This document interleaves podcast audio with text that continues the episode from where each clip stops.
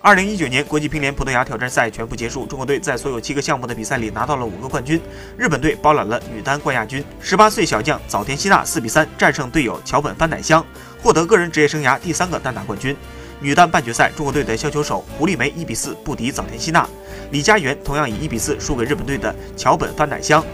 女单决赛，早田希娜在输掉前两局，局分零比二落后的情况下，四比三逆转战胜桥本帆乃香夺冠。国际乒联官网赛后撰文说，这是早田希娜职业生涯的第三个单打冠军。她2016年获得澳大利亚公开赛女单冠军，刷新了世界公开赛最年轻高中生夺冠的记录。2017年西班牙挑战赛，早田希娜再次夺冠。